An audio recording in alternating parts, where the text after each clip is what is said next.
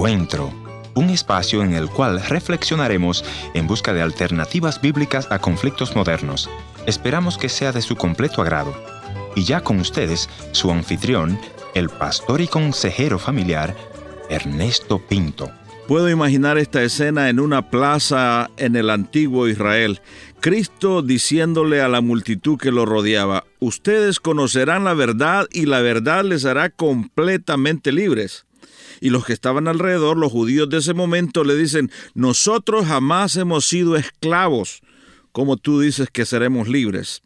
Y Jesús le responde, les digo a la verdad, el que hace pecado, esclavo es del pecado.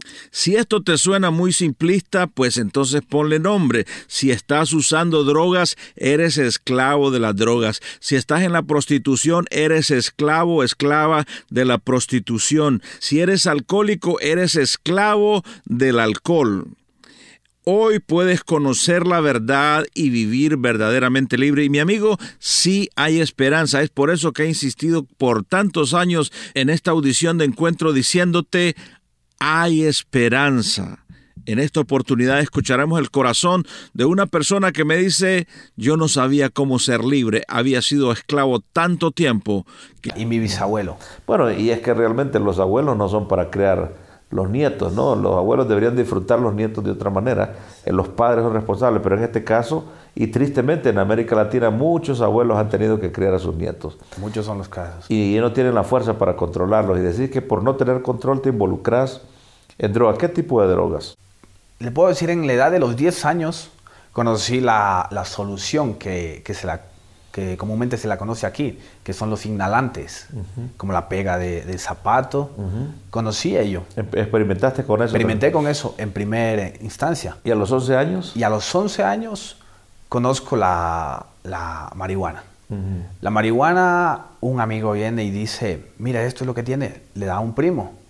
Y un primo dice, mira esto, vamos, nos fuimos, como que para mí era una experiencia nueva y como nadie estaba al tanto. Yo arranqué para ellos con, arranqué con ellos, mejor dicho. Entonces, ahí por ahí hicieron algo casero con, con un aluminio y todo eso, y, prendieron. Pero cuando era, como era un poco, solamente fueron unas probadas y, nada, yo no sentí nada, digo, eso no, no creo que hace nada, eso, no es droga, eso no es nada. Entonces, para la noche de ese mismo día, yo le digo al, muchacho con el que mi primo vino, le digo, hombre, dame trayendo a mí también. Operarme es cuando yo hablo con Calita y le digo, ¿sabes qué pasa esto, esto? Ella sabía que yo consumía marihuana, pero no sabía que yo consumía polvo, que es la, sustancia por la cual me llevó a perder muchas cosas, por la cual me llegué a endeudar, por la cual me llegué a, incluso a una ruptura en mi matrimonio. Me separé de, mi esposa. ¿Por qué? Porque ella se llegó a cansar. Ella se llegó a cansar. Mi madre se llegó a cansar.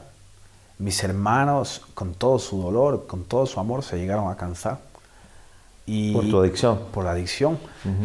Eh, no era que me veían destrozadamente, le puedo decir, totalmente destrozado, pero sabían que no podía yo ya tener un control con esto. Estaba esclavizado. Estaba esclavizado. Entonces, entonces mi, madre y mi esposa, en, bus, en vista de eso, que no pueden ellos hacer nada, empiezan a recurrir a buscar a, a Dios, ¿no? Eres Dios de esta tierra, eres rey de esta gente, y el Señor de este pueblo.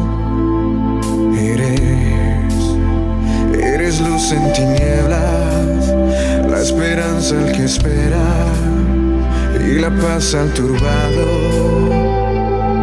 Yo le echaba la culpa a mi mamá, le echaba la culpa a mi... Yo soy hijo de Dios.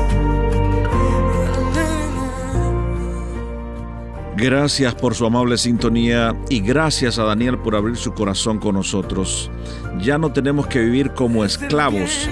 Ahora a través de Cristo Jesús podemos ser completamente libres.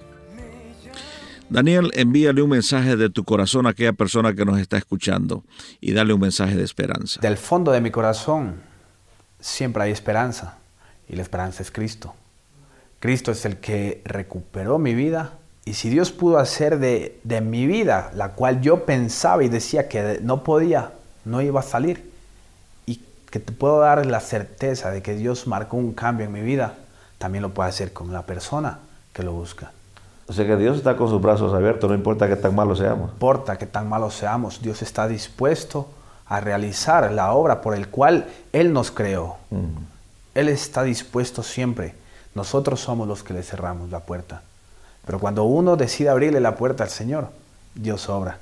Él hace milagros. Él hace milagros. Gracias Daniel por venir al encuentro de hoy. Ha sido un verdadero gozo escuchar tu historia. Amén.